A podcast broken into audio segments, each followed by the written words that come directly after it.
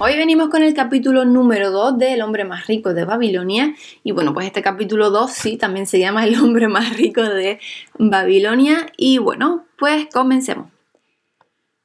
En la antigua Babilonia vivía un hombre muy rico que se llamaba Arcad. Su inmensa fortuna pues lo hacía admirado en todo el mundo. También era conocido por su prodigalidad, ¿no? Daba generosamente a los pobres, era espléndido con su familia, gastaba mucho en sí mismo, pero su fortuna se acrecentaba cada año más de lo que podía gastar. Y un día, unos amigos de la infancia lo fueron a ver y le dijeron, Tú, Arcad, eres más afortunado que nosotros. Te has convertido en el hombre más rico de Babilonia, mientras que nosotros todavía luchamos por subsistir. Tú puedes llevar las más bellas ropas y regalarte con, con los más raros manjares, mientras que nosotros pues no hemos de conformar con vestir a nuestras familias de manera apenas decente y alimentarlas tan bien como podemos. Sin embargo, en un tiempo fuimos iguales, estudiamos con el mismo maestro, jugamos a los mismos juegos, no nos superabas en los juegos ni en los estudios y durante esos años no fuiste mejor ciudadano que nosotros. Y por lo que podemos juzgar, no has trabajado duro ni más arduamente que nosotros. ¿Por qué entonces te elige a ti la suerte caprichosa para que goces de todas las cosas buenas de la vida y a nosotros que tenemos los mismos méritos nos ignora? Bueno, si no habéis conseguido con qué vivir de manera sencilla desde los años de nuestra juventud, lo respondió Arcad, es que habéis olvidado aprender las reglas que permiten acceder a la riqueza o también puede ser que no la hayáis observado. La fortuna caprichosa es una diosa malvada que no favorece siempre a las mismas personas. Al contrario, pues lleva a la ruina casi todos los hombres sobre, sobre los que ha hecho llover oro sin que hicieran esfuerzo alguno. Hace actuar de manera desordenada a los derrochadores irreflexivos que gastan todo lo que ganan, dejándoles tan solo apetitos y deseos tan grandes que no puedan saciarlo. En cambio, otros de los que, de los que favorece se vuelven ávaros y atesoran sus bienes por miedo a gastar lo que tienen, pues saben que no son capaces de reponerlo. Y bueno, además siempre temen ser asaltados por los ladrones y se condenan a vivir una vida pues vacía, solo y miserable. Probablemente existen otros que puedan usar el oro que han ganado sin esfuerzo, hacerlo rendir y continuar siendo hombres felices y ciudadanos satisfechos. Sin embargo, son poco numerosos. Solo los conozco de oída. Pensad en los hombres que repentinamente han heredado fortuna y decidme si esto que os digo no es cierto. Sus amigos pensaron que estas palabras eran verídicas, pues sabían de hombres que habían heredado fortuna. Le pidieron que les explicara cómo se habían convertido en un hombre tan, tan próspero. En mi juventud, continuó, miré a mi alrededor y vi todas las buenas cosas que me podían dar felicidad y satisfacción, y me di cuenta de que la riqueza aumentaba el poder de esos bienes. La riqueza es un poder, la riqueza hace posible muchas cosas.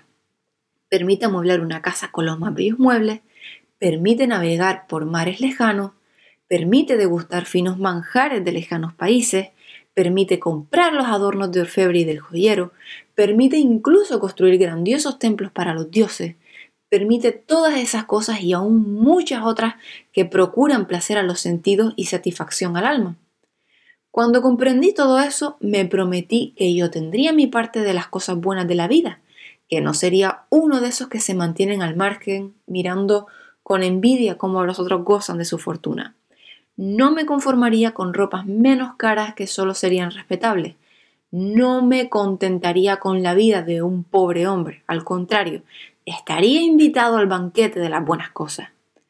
Siendo, como ya sabéis, el hijo de un humilde comerciante y miembro de una familia numerosa, pues no tenía ninguna esperanza de heredar, bueno, y no estaba tampoco especialmente dotado de fuerza o de sabiduría, como habéis dicho con tanta franqueza. Así que decidí que si quería obtener lo que deseaba, necesitaría pues dedicar tiempo y estudio. En cuanto al tiempo, todos los hombres lo tienen en abundancia. Vosotros habéis dejado pasar el tiempo necesario para enriquecerse. y sin embargo admitís que no tenéis otros bienes que demostrar que vuestras buenas familias de las que tenéis razón de estar orgulloso. Y bueno, lo que concierne al estudio, ¿no nos enseñó nuestro sabio profesor que posee dos niveles? Las cosas que ya hemos aprendido y que ya sabemos, y la formación que nos muestra cómo descubrir las que no sabemos. Bueno, así decidí buscar qué había que hacer para acumular riqueza. Y cuando lo encontré, me creí en la obligación de hacerlo y de hacerlo bien. Pues, ¿acaso no es sabio el querer aprovechar la vida mientras nos ilumina el sol y que la desgracia pronto se abatirá sobre nosotros en el momento que partamos hacia la negrura del mundo de los espíritus? Encontré un puesto de escriba en la sala de archivo, en la que durante largas horas todos los días trabajaba sobre las tablillas de barro, semana tras semana, mes tras mes. Sin embargo, nada me quedaba de lo que ganaba, o sea, la comida, el vestido, lo que correspondía a los dioses y bueno, y otras cosas de las que ya no me acuerdo. Absorbían todos mis beneficios, pero todavía estaba decidido. Y un día, Algamish, el prestamista, vino a la casa del señor de la ciudad y encargó una copia de la novena ley. Me dijo, la tengo que tener en mi poder dentro de dos días. Si el trabajo está hecho a tiempo, te daré dos monedas de cobre. Así que trabajé duro, pero la ley era larga y cuando Algamish volvió no había terminado el trabajo. Estaba enfadado, o sea, si hubiera sido su esclavo me habría pegado. Pero como sabía que mi amo no lo habría permitido, yo no tuve miedo y le pregunté, Algamish, sois un hombre rico. Decidme cómo puedo hacerme rico y trabajaré toda la noche escribiendo las tablillas para que cuando el sol se levante la ley esté ya grabada. Él me sonrió y respondió, eres un joven astuto, pero aceptó el trato. Pasé toda la noche escribiendo aunque me dolía la espalda y el mal olor de la lámpara me daba dolor de cabeza hasta que casi ya no podía ver, pero cuando él regresó al amanecer las tablillas estaban terminadas. Y ahora, dije, cumple tu promesa. Bueno, tú has hecho tu parte del trato, hijo mío, me dijo él bondadosamente, y yo estoy dispuesto a cumplir la mía. Te diré lo que deseas saber porque me vuelvo viejo y a las lenguas viejas pues le gusta hablar. Y cuando un joven se dirige a un viejo para recibir un consejo, bebe de la fuente de la sabiduría que da la experiencia.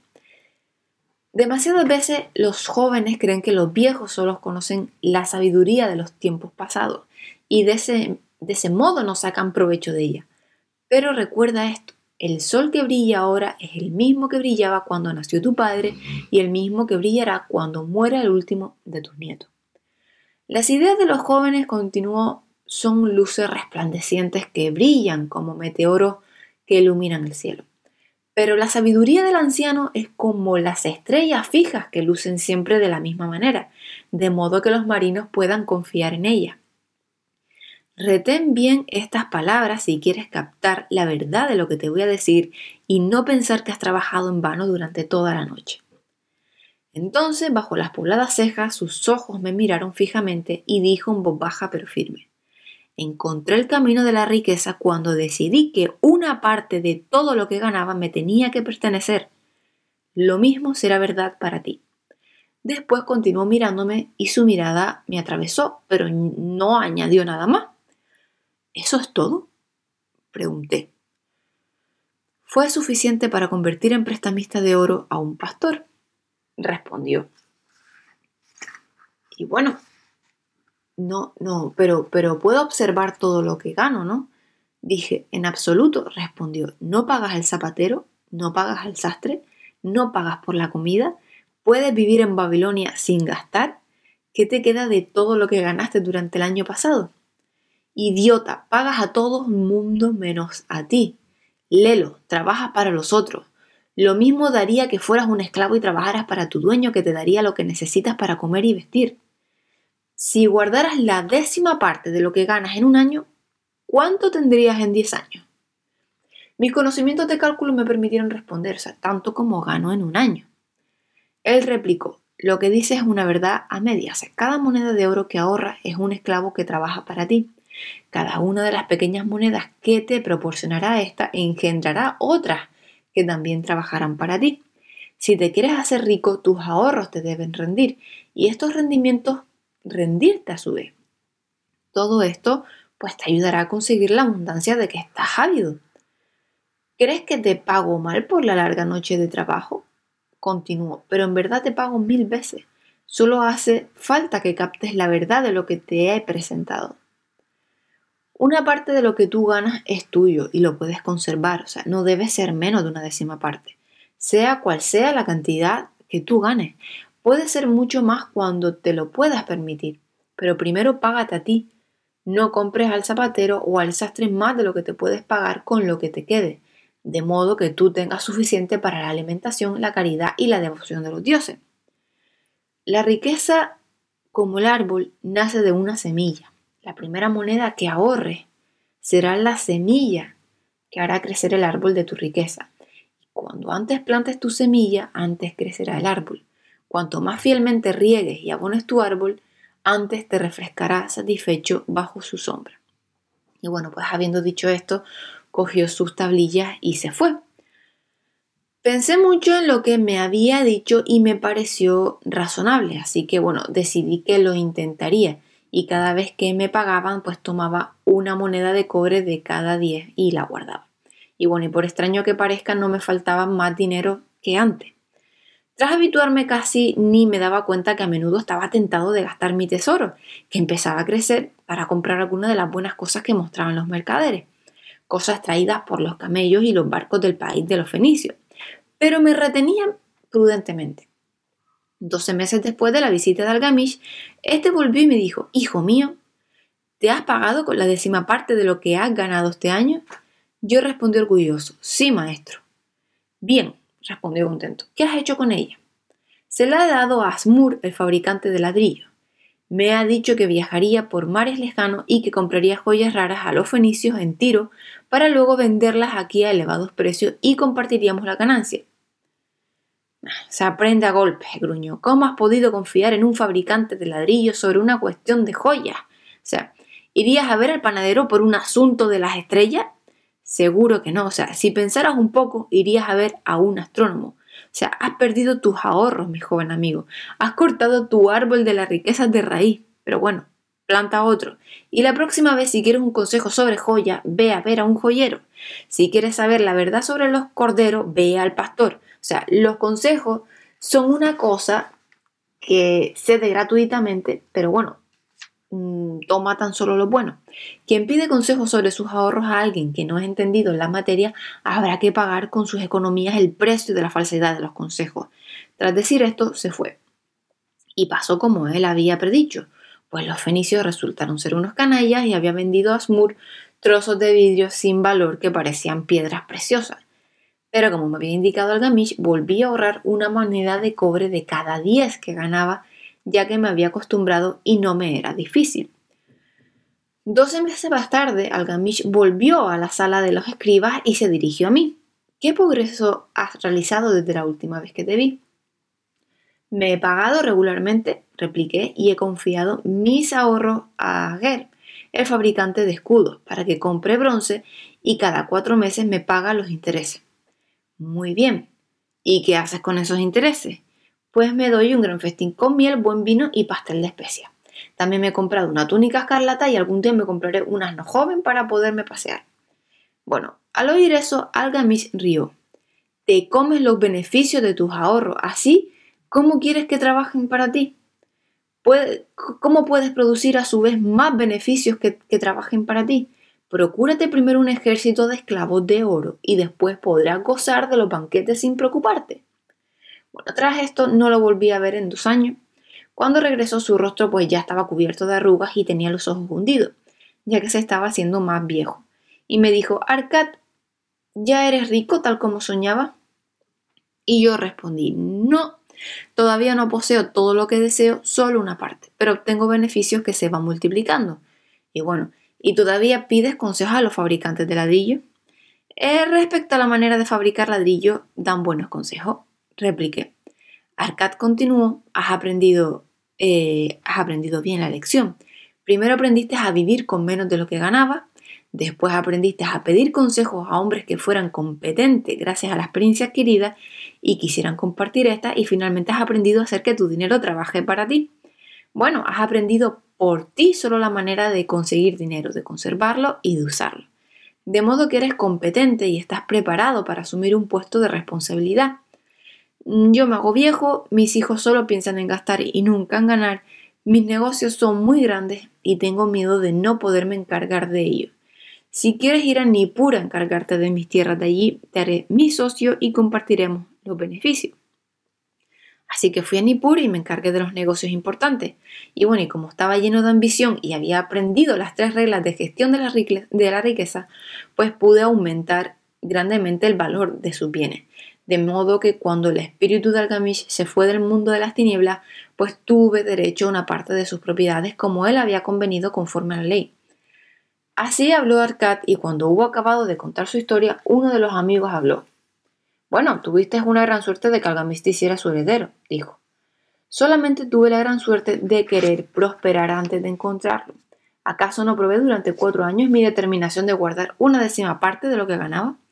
¿Dirías que tiene suerte el pescador que pasa largos años estudiando el comportamiento de los peces y consigue atraparlos gracias a un cambio de viento, tirando sus redes justo en el momento preciso? La oportunidad es una diosa arrogante que no pierde el tiempo con los que no están preparados. Hiciste prueba de mucha, mm, de mucha voluntad cuando continuaste después de haber perdido los ahorros de tu primer año. Fuiste extraordinario, exclamó otro. Voluntad, replicó Arcad. Qué absurdo. ¿Creéis que la voluntad da al hombre la fuerza para levantar un fardo que no puede transportar un camello o que no puede tirar un buey? La voluntad no es más que la determinación inflexible de llevar a cabo el trabajo que uno se ha impuesto. Cuando yo me impongo un trabajo, por pequeño que sea, lo acabo.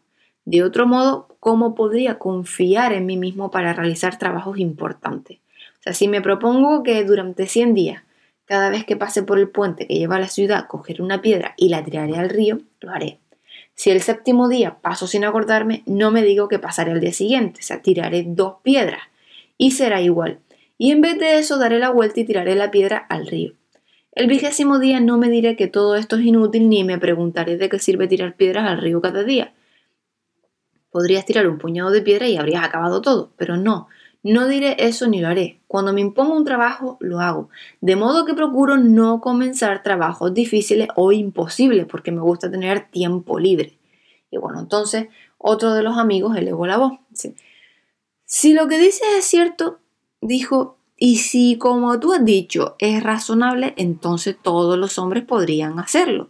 Y si todos lo hicieran, no habría suficiente riqueza para todo el mundo. Ay, la riqueza aumenta cada vez que los hombres gastan sus energías, respondió Arcad. Si un hombre rico se construye un nuevo palacio, ¿se pierde el oro con el que paga? No, el fabricante de ladrillos tiene una parte, el trabajador otra, el artista la suya y todos los que trabajan en la construcción del palacio reciben una parte. Y cuando el palacio está terminado, ¿acaso no tiene valor de lo que ha costado? Y el terreno sobre el que está construido no adquiere por este hecho más valor. La riqueza crece de manera mágica. Ningún hombre puede predecir su límite. ¿Acaso no han levantado los fenicios grandes ciudades en áridas costas gracias a las riquezas traídas por sus barcos mercantes? ¿Qué nos aconseja para que nosotros también nos hagamos ricos? Preguntó uno de sus amigos.